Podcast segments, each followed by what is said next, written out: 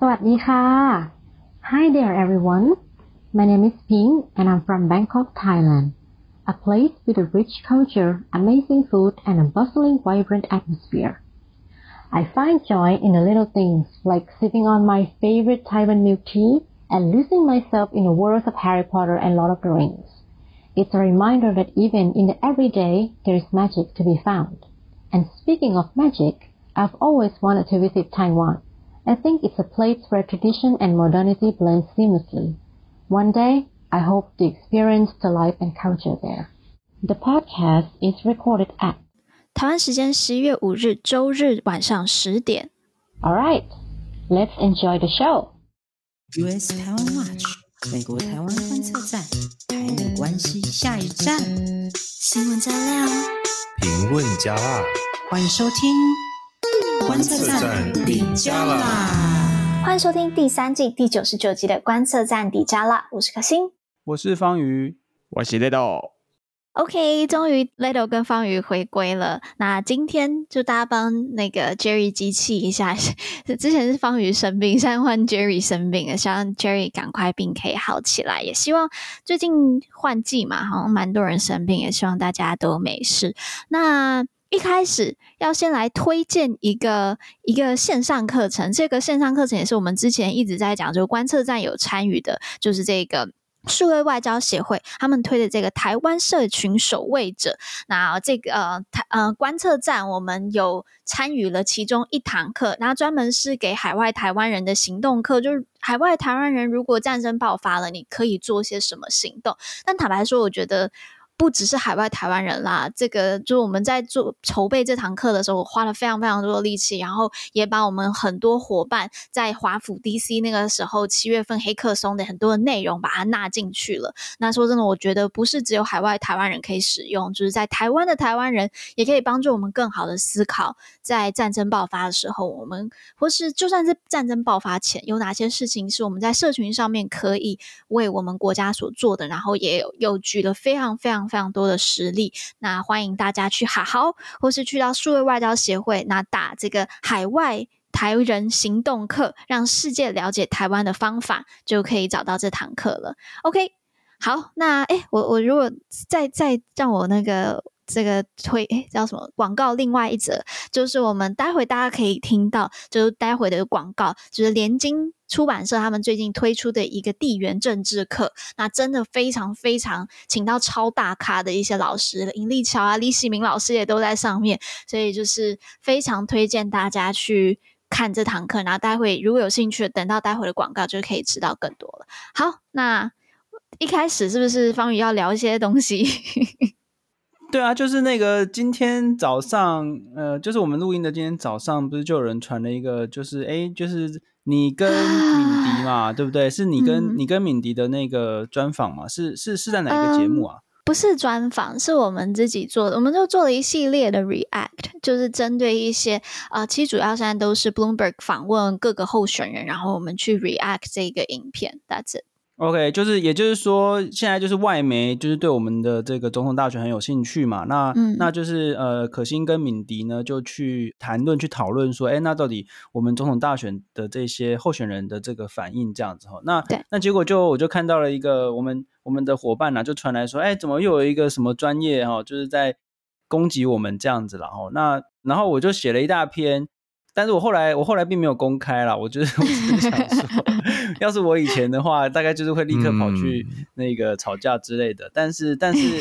我就觉得说，哈，就是有一些可能四年前的那个，就是坦白说，就是支持比较支持川普的这些粉丝哦，然后对我们来，对我们都一直很不友善啊。就是比如说，我在今天哦，已经今天哦，就是看到了那些攻击，又是说什么啊？等于是有点在造谣，就是四年前那些那些谣言又都回来了，就是一直都在了，就是说什么啊，原本我们的粉砖是什么 FAPA 创立的啦，然后这个呢，我加入之后呢，就把大家都赶走啦，什么就是之类的这种哦，很奇怪，就是对我们还有求官嘛，求官，对对对对对，然后就是同一个人，我就看到说，那哎，这个不就是之前一直在造谣说什么我去跟谁求官，然后在华府。这个领七万台币月薪啊什么的哦，大家要知道一件事情，就是说在华府七万台币币月薪是会饿死的哈，就是真的会 饿死。造谣要知道，造谣也要知道米的价钱，好不好？就是 对，但是但而且而且我们这个一开始的那些创办人全部都在哈，这个香菇啦，Jerry 啊，哈，这个我们的住海边，哎，住海边现在可不可以讲他的名字了？应该可以了吧？哈，反正就是这些人全部都在哦，不是什么创办人，哎，而且也不是 FAPA 创立的，重点是哦，就是他们只是参加过 FAPA 的活动，然后。然后反正总之就是，我们过一阵子又要再重新回应一下这些东西，因为这些东西一每次就会一直不断的出现在网络上。那那我是觉得，我现在已经很佛系的，就是说，呃，我我觉得就是，你看过了四年，那时候大家在那边讲说拜登会卖台，也没有卖嘛，对不对？大家应该也要接受接受这个事实哈，就是说，嗯，台美关系，我们一直在讲的，就是说这个结构性的因素，美国跟中国。竞争的这个结构性的因素不会改变嘛？那那我们要认清这个事实啊。那四年前如果你支持川普，其实我觉得也没关系啊，你就 就就是修正一下嘛。那没有必要再一直在那边传这些谣言这样子。那那大概、嗯、大概是一些这个心心得啦。对，如果再这样继续下去，我觉得观测站可能需要跟就是台湾政府一样，就是在那个网站官网上面有一个辟谣专区，就说哎。有人说我们是这个，不不不，我们是这个。哎、这也不错哎、就是这也不错。像像上一次上一次那个柯文哲的那个有一个他的专业，他的那个有有是这个他的支持者的专业，就把我们纳入说什么？哎、这个是支持柯文哲的粉专有没有？然后我们那时候也发了一篇文章，就喊话，对这个柯文哲的这个粉丝喊话说，哎、其实我们过去有蛮多那种批判啊什么，就欢迎大家多多来看哈，就是那个增进一些这个外交上面的这个呃相关的知识。相关的讨论哦，我觉得这也不错哦，就是可以有一个回应这样子，对啊，呀、yeah，好，我今天是因为我今天那个影片主要是我跟敏迪嘛，然后是觉得今天一早，然后而且我今天正在加班，礼拜天整天都加班，然后已经很累了，然后看到这些讯息，然后那时候就觉得算了，我真的不想要。不想要回应，然后所以我真的不知道方宇你之前是怎么有有力气去跟人家战，我觉得你很厉害。我也是佛系，现在我也是很佛系啊。嗯、而且重点是不是重点是你们那个影片里面说顶楼加盖应该是在攻击，不是说在攻击，应该是在挖苦柯文哲家吧？怎么会是在变成？就是我，我觉得，嗯，怎么会是说你们在攻击赖清德呢？我觉得这好像不太对，对不对？反正我是觉得，面对这件事情，我觉得就希望大家更有包容性啦，就是不同的不同的论述。就算是我今天真的批评赖清德好了，那我今天批评赖清德，我相信我也会是有理有据的去批评他。那不是代表我批评，就是他是政治人物。这个是要一个带领未来可能带领我们国家的人，我批评他是一件非常合理，而且是身为媒体应该做的一件事情。那我认为赖清德他如果是一个好的候选人的话，他也会愿意接受。就算如果他家真虽然好，不管怎么样，他家可能是没有没有顶楼加盖，但如果他真的有顶楼加盖，那我去批评他这件事情也是应该的。所以我会觉得，就是这个是媒体跟。政治之间，我们本来就应该要去，我们评断，我们去做这些事情，就是一件很很正常的啦。嗯，啊，希望大家，嗯，Leo，请说。我觉得就是观测站的粉丝、听众或是读者，其实都分辨得出来，因为呃，我们的 follower，我们的人数就是 越来越成长。那这个原因就是因为大家观察到，在很多的台湾的这些时事评论圈。或者是新闻节目，有时候他们的批评是就是无的放矢，就是完全就是随便他们讲。但是观测站对于一件事情的批评，我们总是会跟读者跟听众分享我们的消息来源是哪里。所以我觉得大家是可以相信、可信、相信观测站。我我有时候还是没有办法百分之百啊，有时候我我我还是很希望努力到百分之百都可以完完全全把这些消息来源。然后我也我曾经也有讲过，也有那个听众纠正我讲错嘛，那我就错了就错了，嗯、就就真的。等下等下那个，所以我想要那个，我想要更正一下那个 Lado，你刚才那个应该是无的放矢。对，无的放矢，对，没错。等下，这个这个最近最近有很多这个跟这个相关的这个笑话，比如说，这我想到这个马文君，什么笑话？就不是有人不是有人你射箭嘛？但讲到射箭，他然后然后呢，这个有人就批评马文君说，你怎么可以泄密这样子？然后他就说，你们不要这个什么先画靶再再射箭，哦，先画靶再射箭，先射箭再画靶啦。对啊，然后然后对啊，先画靶再射箭有什么错吗？本来就是要有一个靶再射箭啊，这不是很正常？然后他就说：“你们不要这样子，你们不要对我先画靶再射箭。”对啊，所以那个射箭最近蛮红的哈。这无的放矢的的就是这个无地地是不是箭的意思啊？目的哎，是吗？我不知道，是就是那个不是，就是那个靶的意思嘛。对对，地就是靶的意思嘛，对不对？OK，对，然后矢就是箭啊，所以就是。就是那个无跟那个画靶射箭是一样的，没有，这我只是一个那个有趣的联想。好，我觉得我们聊太多了啦，我们开场讲太久了。OK，好了，那我把它赶快拉回来，就是希望大家我们真的有个更健康的讨论啊。如果我们有做不好的地方，我们批评不对的，也欢迎大家来指教。那今天我们会讨论哪些新闻呢？首先，我们来看一下美国跟加拿大的军舰再度穿越台海，那我们会来讨论一下这个对于整个目前台海局势的这个意义。那第二节新闻呢，我们来看一下现在这个坎贝尔。我不知道大家现在听到这个名字有没有想到他是做什么的？好，那我们待会再更多介绍这个 Campbell。那呢，坎贝尔他现在受白宫提名为。提名要担任这个副国务卿。那第三节新闻，我们就来看一下现在全球瞩目的拜习会，看似来看似应该是要成型了。那最后美国新闻的部分，我想要把两个新闻把它结合，一个就是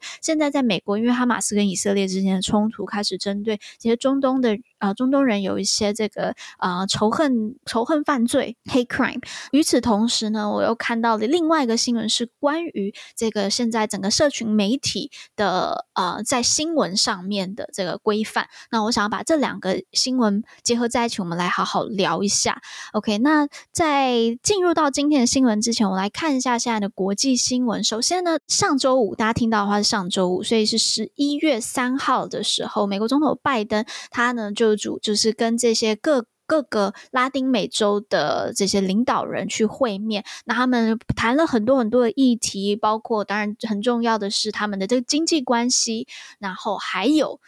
移民的问题，非法移民的问题，那如何？那当然，这两个议题也是有点串联的。如果他们的经济更好，他们的国家更安定，有更多的经济经济的这个发展机会的话，可以去减少这一个呃，就是非法移民的涌进。那当然，这一次呢，就是跟这个这些拉美拉丁美洲国家领导人的会谈，他们也在讨论要如何强化供应链去对抗中国。好，那我们讲到中国的话呢，第二个新闻。国际新闻是十一月四号的时候，澳洲总理艾班尼斯呢，他抵达了中国，然后展开这个四应该四天的这个国事访问。那根据新法社，他们是说这七这是七年来首度有澳洲总理，不是新法社。哦 对不起，好，那根据这个法新社报道呢，就是这七年来首度有澳洲总理去访问中国，应该是会在这一次的国事访问当中去讨论一些呃两个国家之间的贸易禁运的或是一些限制的问题或审查。那对，就是这个都是会在呃访华访中的时候讨论的一些议题。因为我要来补充一下，因为这个澳洲跟中国过去几年关系非常的糟糕。那就是中国一直不断的用各式各样的手段，经济上的手段、外交上的手段去，就是刺激澳洲这样子哦。这个为什么呢？当然就是因为澳洲现在对于中国的这个非法政治献金，还有许多那种非法的渗透，有那种全面性的调查，那他们就发现说，中国就是大量的去收买澳洲的政客，还有澳洲的媒体这样。那中国当然就是对这些东西就很不开心了哦。然后，然后就开始对澳洲龙虾、牛肉这些商品呢，这个这个禁运这样子。那呃，这边我要想要也再来补充一下，就是说，因为我刚好呢，在这个呃前几个礼拜呢，刚好在进行了一个线上的演讲哦，这个是金明联所举办的这个演讲哦，这个叫做“岛屿的世界瞭望”系列。那在这个系列当中，我们就是在讲说是谁在挑衅，是谁在制造麻烦？诶，当然就是中国嘛。那中国呢，就是用了很多很多的外交、经济的手段去对付其他国家，刚好就是有一个澳洲的这个智库。哦，就是叫做这 International Cyber Policy Center 哦，澳洲的智库。那他们就是提出了一个呃，就是研究报告。他们发现说，中国近十年来对二十七个国家还有欧盟哦，发动了超过一百五十起的这个胁迫外交，尤其是在二零一八年之后快速增加。那这个胁迫外交包括就是说贸易的限制啊、旅游的限制啊，然后威胁国其他政府要怎么样做之类的。诶，这个真的是蛮蛮蛮猛的哦。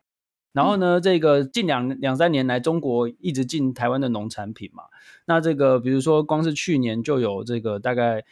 四波，然后进了非常非常多不同的这个，等于是两三个月就会来一次，然后这样。然后，所以他们现在就是要我们的这个政府的这个单位的人，比如说县县政府、市政府的人去中国谈判，等于是求饶求情这样，然后他就给你开放。部分这样子哦，那这这个已经变成中国常常在使用的工具，那不只是对台湾，对于全世界都是这样，造成了蛮大的困扰。所以这个是我觉得大家应该要知道一下世界上正在发生什么事情。哎、欸，我刚好因为我这个月底会去一趟澳洲，只是探望家人啦。然后我会我有跟那个宋文迪，就是蛮有名一个澳洲学者，有跟他讨论一下，是不是我可以呃。就是请他帮我接线认识一些人，我到时候如果有呃认识到人，然后因为我对澳洲其实并不是很熟，就他们的一些政策，但我觉得他们在印太机会是非常重要的。那呃，就是我会去了解一下，看看有没有机会可以去有一些对谈。那如果有机会的话，到时候再跟大家分享。哎，那这样子的话，既然讲到宋文迪，那我就一定要来工商服务时间一下，哦、就是刚好就是我们对啊，这真的很刚好哎，因为我们谈到澳洲，谈到印太，谈到宋文迪哦，因为我们在十一月二十二号星期三，就是周三青年日系列，我们美国台湾观测站也是这个主办单位之一哦，就是呃，对，没错，我们在周三青年日十一月二十二号晚上就是谈印太战略，那么澳洲这个整个太平洋的部分，就是请到宋文迪先生来替我们分享，他超厉害的。这个场次呢，就是呃详细的这个状况呢，请大家去这个台湾公共侧翼的这个 Facebook 上面看哦。公共侧翼侧侧是政策的侧，翼、嗯、是那个有益处的那个益哈，就是我们就是故意取这个谐音呐哦。到时候会有印太印太区域不同，有美国专家、印度专家、澳洲专家哦，就是各方面的专家，然后来帮大家解析什么是印太战略哦。这个是真的是增加国际观。那当然是这个。呃，场地是思想森林哦，就是也会有咖啡，呃，主办单位有咖啡咖啡的提供，是蛮不错的哦，就是欢迎大家来线上参加或者是实体参加，都非常的棒。嗯嗯，好，那我们就赶快进入到我们今天的新闻，终于。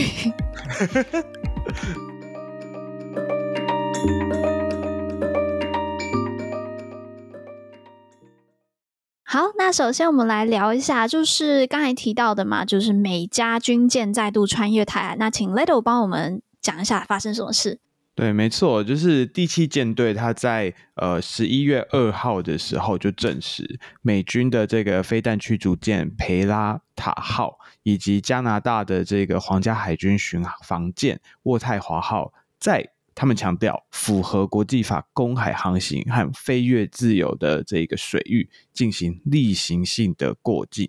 那这个呢，是今年六月以来美加两国第三度执行这一种的联合任务。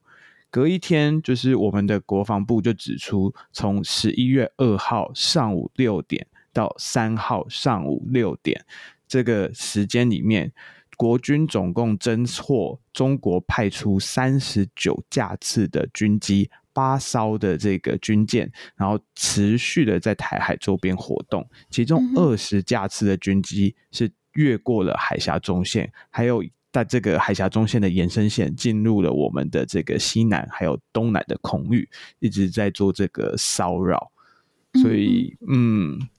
我我这个比较好奇的一件事情是，我觉得这个时间点嘛，因为我们知道九月的时候也有个蛮大规模的一个军演，那但它这这次是比上一次规模再小一点，但我觉得现在这个时间点很重要，因为它更接近大选了，就台湾的大选，然后再加上以色列跟哈马斯爆发这个冲突，那大家都在问就说，诶，美国会不会因为这个冲突没有办法好好的部署在？嗯还算美国透过很多的，不管是我们之前讲五眼联盟啊等等这些发言的机会，去确立在印太地区的这个呃重视，但是这个行动是不是还是多多少少可能是有关系的？嗯，其实我们如果单看这个呃舰队穿越台海这件事情哦，虽然说哎进行例行性的这个过程，但其实大家要知道，就是美国跟加拿大的军舰一起巡航台湾海峡这件事情，其实是。不常见的，但是呢，在去年，尤其是这个佩洛西访台之后，中国的这个大规模的军演之后，其实我们现在越来越常看到哦，就是美国跟加拿大是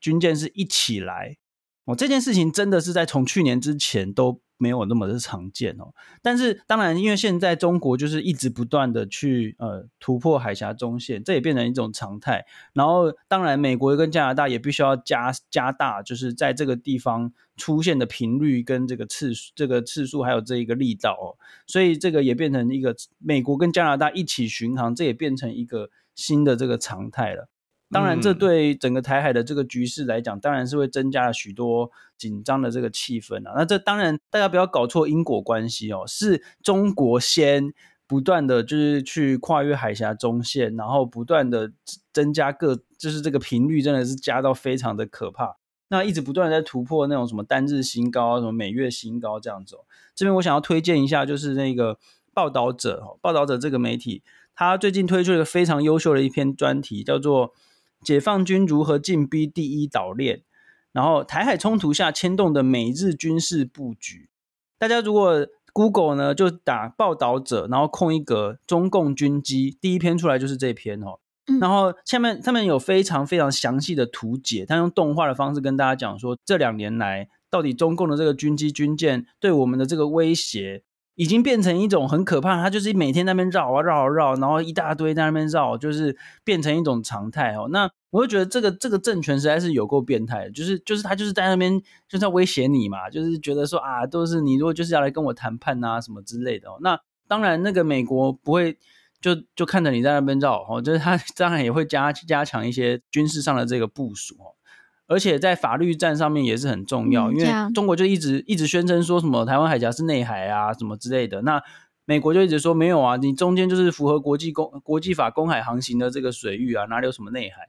所以这个其实各方面啊，法律战啊，军事战啊，各方面其实都是一直在这个对抗的这个状态哈，大概是这样。对。而且加拿大总理杜鲁道他之前也直接就强调过要让军舰穿越台湾海峡的必要性。然后，而且这个美国跟加拿大之间对于台湾就是拉近关系的这个合作，其实是趋势有越来越明确。因为其实两周前台湾才刚跟加拿大完成那个投资促进还有保障协议的谈判。然后这个东西，我觉得它最有趣的事情是，呃，这一份。投资的协议是加拿大在二零二一年，他修订他的对外掐尖投资呃这个范本之后呢，是第一个完成谈判的，就是双边投资协议。然后他跟台湾的关系为什么重要呢？是因为台湾不是一直想要加入 CPTPP 吗？那明年的时候，加拿大就是他的轮轮值主席国，而且。呃，等于说，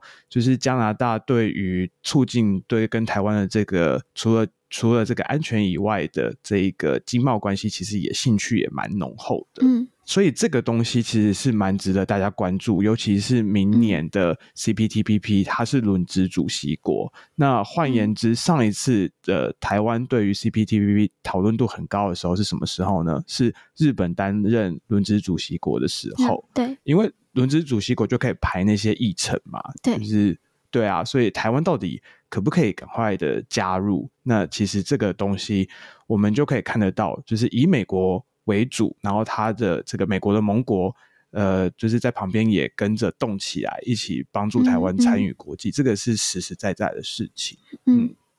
我觉得这可能也是跟这个嗯拜登的这个多边主义也是有关系的啦。我说真，我觉得看这么久了，我个人是觉得拜登的多边主义目前发展的。呃，还还行，我觉得它指的还行是指的这个 AUKUS 这几个国家还行，就是啊、包括五眼联盟这些是还不错的。那在欧洲有一些像是德法，我就觉得诶好像比较难一点的。但我觉得在 AUKUS 的部分做的是真的还还还算是还蛮紧密的。那我觉得这个也值得我们再继续的观察。那呃，当然。呃，之前我记得前阵子我上台湾 Talks 就 Time Plus 的一个讨论的时候，他就说：“那你他就问我说，你认为未来台美之间的这个啊、军事上面的合作会怎么样去发展呢？”那我个人是认为，我们的怎么样发展，当然就是跟中国这个威胁的是有关系啦。因为当时就是呃 AIT 在二零二零年他们。解密的那个的一九八二年的那个那份电报就已经讲得很清楚，美国跟台湾之间的这个军事合作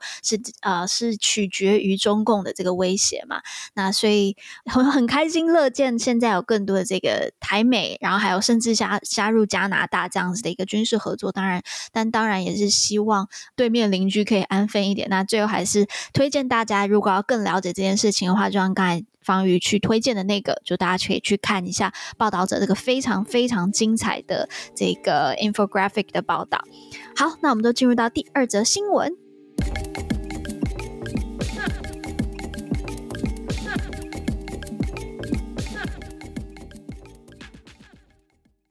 好的，第二则新闻呢是有关于这个人事异动，就是坎贝尔，不知道大家。听到这个名字，我们之前常讲到他，他就是所谓的这个印太沙皇。我等下再请呃方瑜或 Letter 帮我们介绍。OK，那这个坎贝尔呢，他现在被白宫他们提名要去担任副国务卿。那副国务卿就是如果国务卿。退了，那就会是副国务卿去主责。那当然，他在他在这个国务院体系里面也是第二把交椅。关于这个人事案的新闻报道，很有趣的是，《华盛顿邮报》他们报道的时候有去访问肖美琴的这个意见，我觉得也是一个蛮蛮好的。那他就有提到，就是说。坎贝尔在过去扮演的，在在美国的这一个印太印太议题上面，他扮演了非常非常重要的一个角色。那他当然就是这个也跟呃台海的这个稳定性是有相当大的这个关系的。OK，那我们就来先介绍一下这个坎贝尔好了。嗯，诶，这个要要介绍那个 Kirk Campbell，应该要先介绍他现在是什么职位。他现在的职位呢，哦、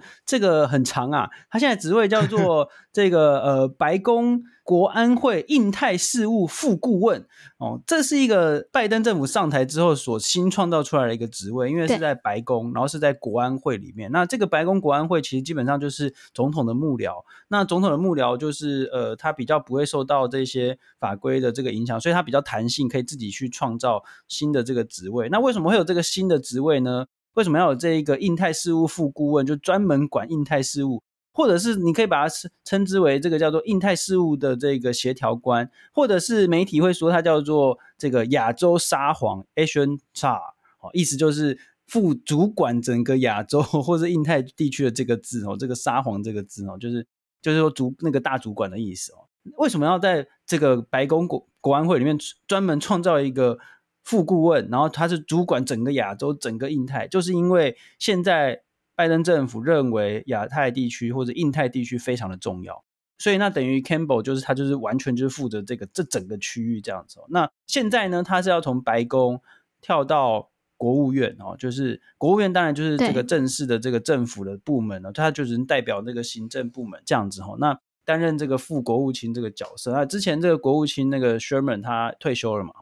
所以就是现在就是等于是把他拉到这个政府部门里面来。那这个 Campbell 他就是一直以来都是负责这个呃亚这个整个他他就是在奥巴马时期就提出了那个 Pivot to Asia 就是他弄的，对，就是他所提出来，就是说他对中他其实对中国的态度就是说，呃，他也不是说要要打败中国或是要打败中国共产党，不是，他的意思是说中国对于整个国际事务这个秩序是带来了挑战的。是一个重大的挑战，嗯嗯、所以美他认为说美国必须要好好的去面对这样子中国的这个挑战，所以所以他其实一直以来对于整个亚洲对于中国的态度或者是整个事物的这个理解的程度都是非常非常的高，所以说呃那个时候他去担任这个呃亚洲沙皇这个角色，就是印太事务协调官这个角色是当然是非常这个重要。那这个回顾一下。最重要在在在过去几年之间，他的一个 highlight 的这个时刻，大概就是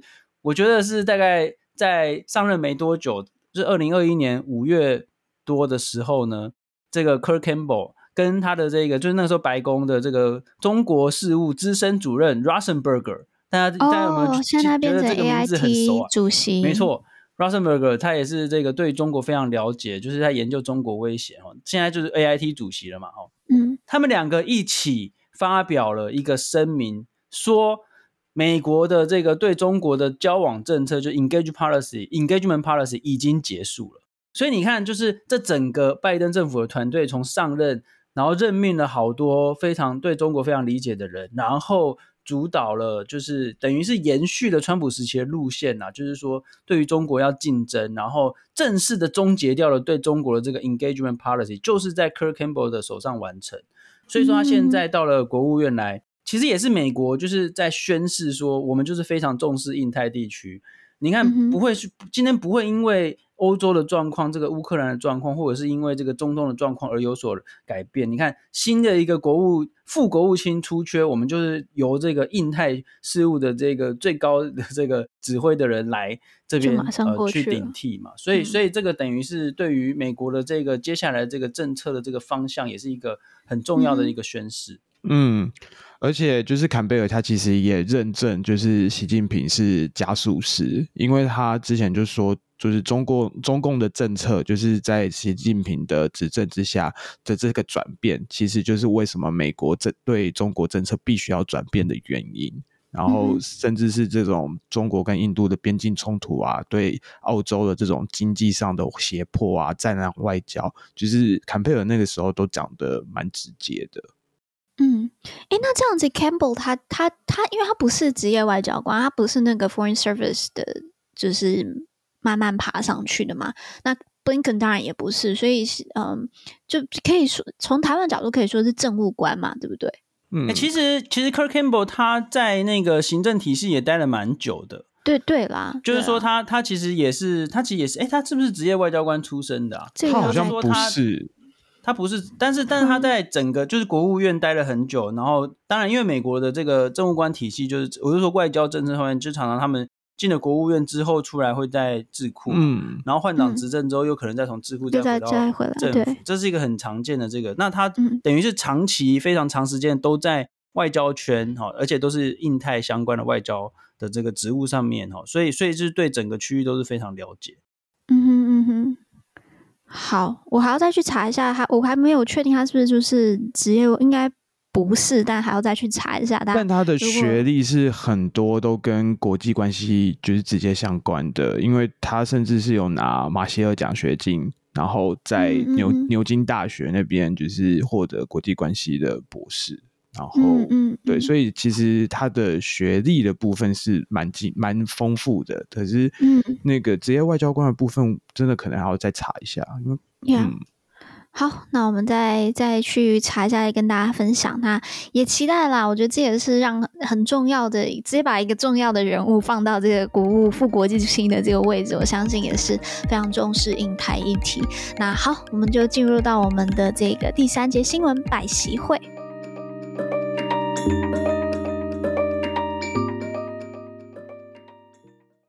OK，那就是三十一号的时候，白宫证实，美国总统拜登呢会在这个月的这个月月中，在旧金山举办这个亚 APEC 亚太经合会的峰会，跟在场边跟习近平会晤。那呢一位高阶的官员他就提到了，就是说这一个会晤呢已经达成共识了，但是内容细节到底要谈什么，这个都还要再去还要再努力去商谈。那不过呢，就是呃中国方面他们还没有宣布这。这个这个会晤哦，OK，这个大家先知道一下。那我们前几个礼拜，因为前几个礼拜 Little 跟方宇不在嘛，我们其实都有聊到 APEC。那 Tim 那个时候他就有就是讲，就是说他觉得现在他针对于 APEC 他的想法就是现在美中已经沦落到只能在场边会面了。那我的话，我是提到，我觉得这个就算是会面，他在意义上面达到会面。但是真的要有对话，真的是有意义的去。虽然虽然白宫说有建设性的，但是我个人是对于这个没有这么有这么高的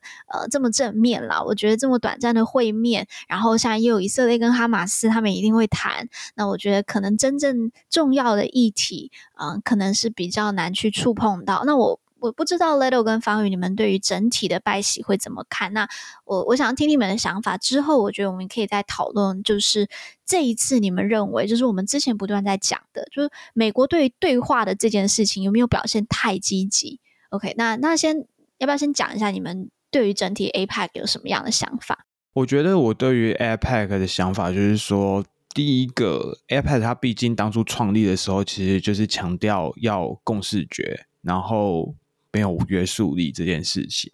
然后这个是因为要让大家的意见可以在这里自由的交换，然后去去产出一个共识。可是我觉得这个 APEC 的缺点已经在美中的竞争的这一个结构性的架构之下，缺点越来越明显，就是那个共识啊，或者是说共同宣言越来越难产出，或者是、嗯、呃。就是，然后而且而且还还是没有约束力的这件事情，也越来越被大家讨论跟诟病。所以，光从这一个部分，我们就可以看得到，就是说，虽然它曾经是一个以区域来说，在亚洲太平洋地区是最重要的其中一个平台，可是。可是它在呃美中的这种竞争越来越激烈的架构之下，其实这种多边的机制能够发挥的作用，其越来越受到局限。那回过头来讲拜习会的部分，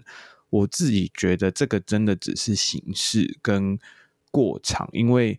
我发现美国官员好像越来越清楚的了解到中共一直利用美国，尤其是建制派想要。维持沟通的这一点，然后去去当筹码，所以我觉得他们应该已经意识到这一件事情了。可是，嗯哼，嗯哼，对，可是他们也想不出别套方法，因为因为美国或者是说其他的这些呃西方国家，甚至是像日本好了或韩国，其实我们根本不可能学中国玩他们的那一套。譬如说，我们不可能说呃不让我们的观光客到中国去，或者是。不让突然就不让，就是中国的什么东西进来哦。OK，川普可能做过，但是大部分的人没有办法这样跟他玩。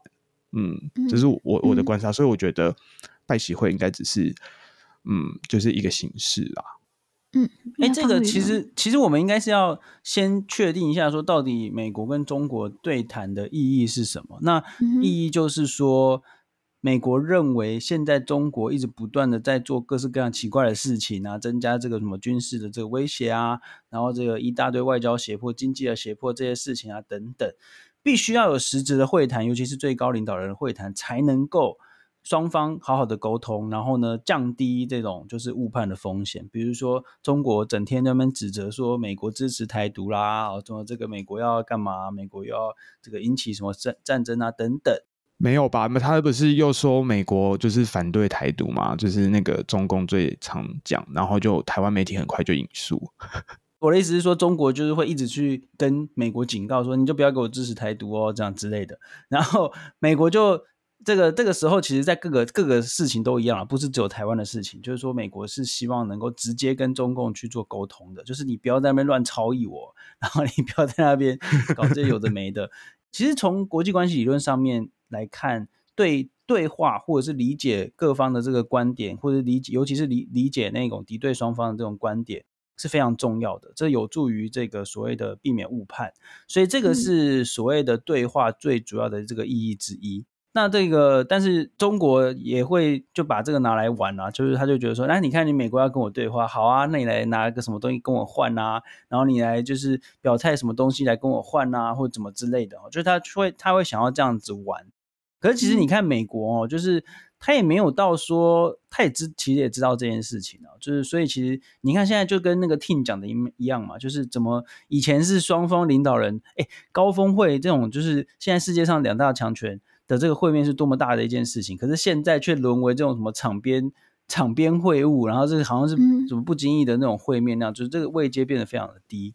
就是说美国也没有想要跟中国去玩这一套了。所以，所以其实我觉得，第一，美国确实是很想要对话，因为他们非常想要降低中国那种误判的风险哦。就是说，这个这个是非常重要。那第二个就是说，现在当然就是中国也在那边要要谈不谈，然后这个故意想要玩美国这样子。那其实美国也没有没有说很很很去跟他玩然后那毕竟你看，从这个拜登政府上台以来，双方的这种高阶官员的对话，最后结结果下场都很惨嘛。大家还记得在阿拉斯加的那一场会谈吗？就是到后到最后，这双方整个吵起来哦，就是这个中国那边整个这个呃，因为那个。那个时候就是现在那个王毅嘛，然后这杨洁篪啊，那他们就开始，嗯、然后就是 整个吵起来哦。所以，所以其实目前为止的这些状况都很糟。嗯，但是总之总总而言之，我也是认为对话是很必要的啦。呀呀，我觉得没有人会嗯，会觉得对话不必要。只是我觉得，在当你是面对的一个他把对话拿来当做一个筹码，或者是跟你玩这套要演他那场戏的话，那。就不要落入他的这个陷阱里。那我其实很同意呀，啊 yeah, 我觉得我很同意刚才 Little 讲的，就是现在美国，我觉得越来越多人意识到这件事情。那也是因为有这样子的一个讨论。那呃，我还记得好像是呃，我是看中央社看到了一个报道，然后是 Stanford 的一个老师，如果没记错的话，那他就有提到，就是说他也是讲一样的事情，他就觉得现在。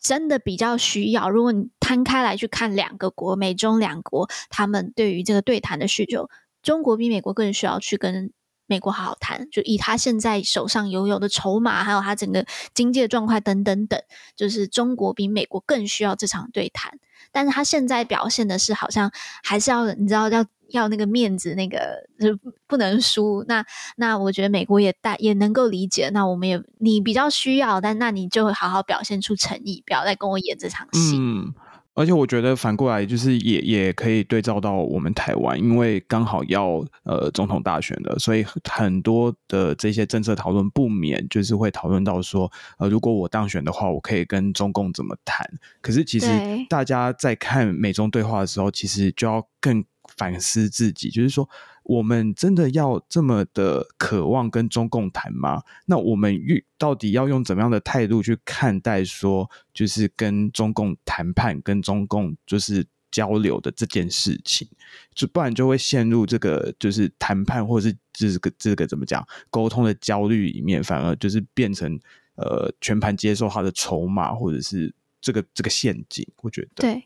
对，我觉得这还有一件事情很重要哦，嗯、还有一件事情很重要，就是说现在中国其实他们内部的经济啊状况是非常的糟的。那那但是我们在呃一般人或者所接收到的这些媒体上面，可能还没有意识到这一点，然后还是把中国当成一个多么美好、多么强大，然后多么这个经济这个呃世界的工厂啊等等。但其实现在已经不是这样的，因为现在就是中国受到美国的这个制裁，所以现然后还有再加上全世界都在所谓的 de-risk，可能要降低风险。所以外资是不断的去撤离中国的哦，然后呢，中国内部的这个经济的状况也是很糟。那他们已经不再是那个，就是十几年前那个，就是好像一副马上就要超越美国的那个中国了哦。现在现在中国的状况其实不是像我们现在想象的那样子。但是如果说我们一般人没有认识到这一点，或甚至是有些政策制定者没有认识到这一点的话，然后还是每天就会想说中国啊要。怎么样很厉害啦，然后要崛起啦，然后要这个打败美国，这样子的这个评估就有很多失误的这个地方，所以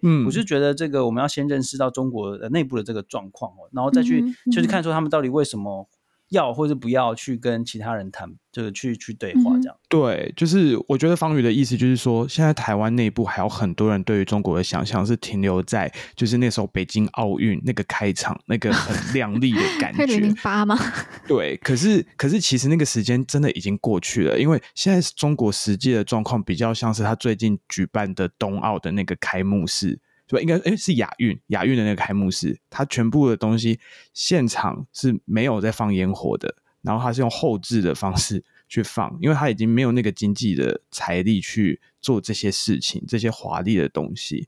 那另外的话，就是要好好认识中国，我们就要去听这个 podcast，对不对？这个方宇的 podcast，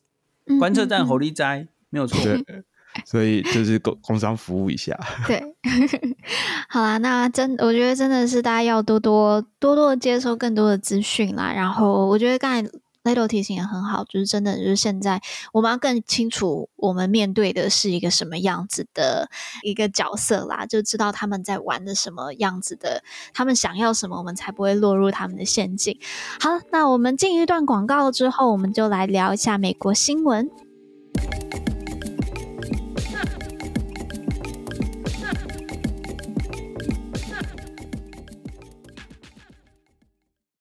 俄乌战事焦灼，以色列与巴勒斯坦又引爆五十年来最严重的军事危机，全球区域间冲突紧张不断上升。台湾身处在美中战略竞争下，即将到来的总统选举，更增添了美中台关系的不确定因素。地缘政治影响台湾的情况正在加剧，可以说现在正是全球冲突不断影响决策的关键时刻。地缘政治正是影响你我日常生活每个人必修的新学分。在这个时刻，联经出版推出第一门给台湾人的地缘政治线上课，邀请张登吉、尹立超、王信贤、李嘉怡、曲婉文、李喜明六位专家共同开课，从现实世界的复杂问题出发，结合理论、历史与案例，提供台湾人需要的知识与战略思维。在以巴冲突、台湾总统大选之际，教你看懂国际大局、区域风险。十月二十六日起至十一月三十日，募资优惠中，欢迎大家提早加入，在巨变的未来提前布局，掌握先机。结账输入美国台湾观测站专属听众优惠码 UST 三百，可以再折三百元哦。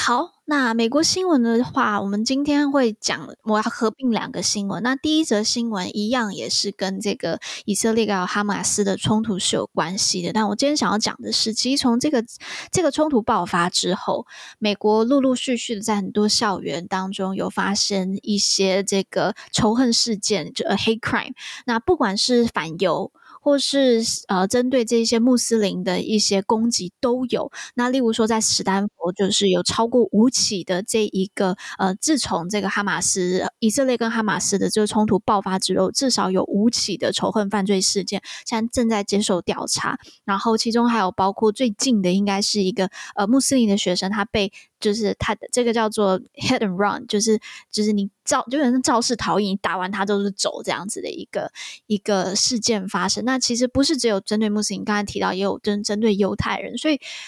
这样子的事件、仇恨事件频频的发生。好，那呃，我也要跟大家分享另外一个我最近看到我自己感触非常非常深的一个一个新闻。那呃，其实是已经是两周的新闻了。那我会在这个时间点再讲，是因为我前几天看《镜周刊》的时候，我也看到他把这一个拿出来去选读。那这个我真认真也觉得这真的是很值得大家来讨论的一个新闻。那就是《纽约时报》呢，他们在前两周的时候，他们嗯。发表了一个报道，他就提到，就是说现在社群媒体已经开始转向，对于新闻产业，他们越来越跟社群媒体去脱钩。OK，那脸书的这个 Facebook 他们的这个新闻业务主管在最近他们宣布离职，然后呢，呃，推特就是现在是 X 啦，X 他们最近也删除了这个头条新闻的这这个 section。那 Instagram 呢，它旗下的这个 Threads 的主管他也讲到，他说强调他们不会有这个新闻功能。OK，那过去对于新闻业产业比较比较友善的 Google，就是它尝试，就是 Google 让新闻媒体好的内容，而且可以更快的在他们的搜寻功能当中可以更快的看到，也越来越对于新闻、呃、跟这些新闻出版业的这个这个关系，他们也越来越想要去区分了，他们的这个就是从 Google 获得到的流量也越来越少。OK，你就可以看到一件一个趋势，好像是这一些社群媒体，他们都尝试着要去跟这个新闻产业脱钩。除此之外呢，搜寻引擎也慢慢的，好像要去跟这个跟这些新闻产业离得更远一点。那我为什么会想要把这两个新闻拿在一起讲的原因，是因为我觉得现在接收讯息变得更来越来越草根了，就是你少了一个中游中介者帮你去转译啊，或是帮你去重整，它有点像是 B to B 或是或者 C to C 嘛，就是它直接到你的生产者跟呃跟接收者是直接连在一起的。那我比较担忧的是一件呃，其实过去虽然我们常常批评媒体好了，但其实媒体它在一个程度上面，它还是有淡化或是综合的一个给予他的一个机会吧，或是他们会透过正反陈述，呃，双双不同的意见的陈述，去同时放在一个新闻 piece 里面，让你去看，那让你比较有机会去综合你的想法，而不是完完全直接，他就是你知道新闻媒体他们会在帮你转译嘛，不是直接跟这受访者，你直接跟他去对，那。那当然，我们也常批评批评这些媒体嘛，就因为过去新闻媒体，他们为了要在这些社群媒体上面生存，他们好像也放弃了很多这些我们提到的要双方并存啊，然后不要耸动标题等等的这些伦理。但我觉得，我其实最近觉得，就是新闻媒体有慢慢的好转，有越来越好，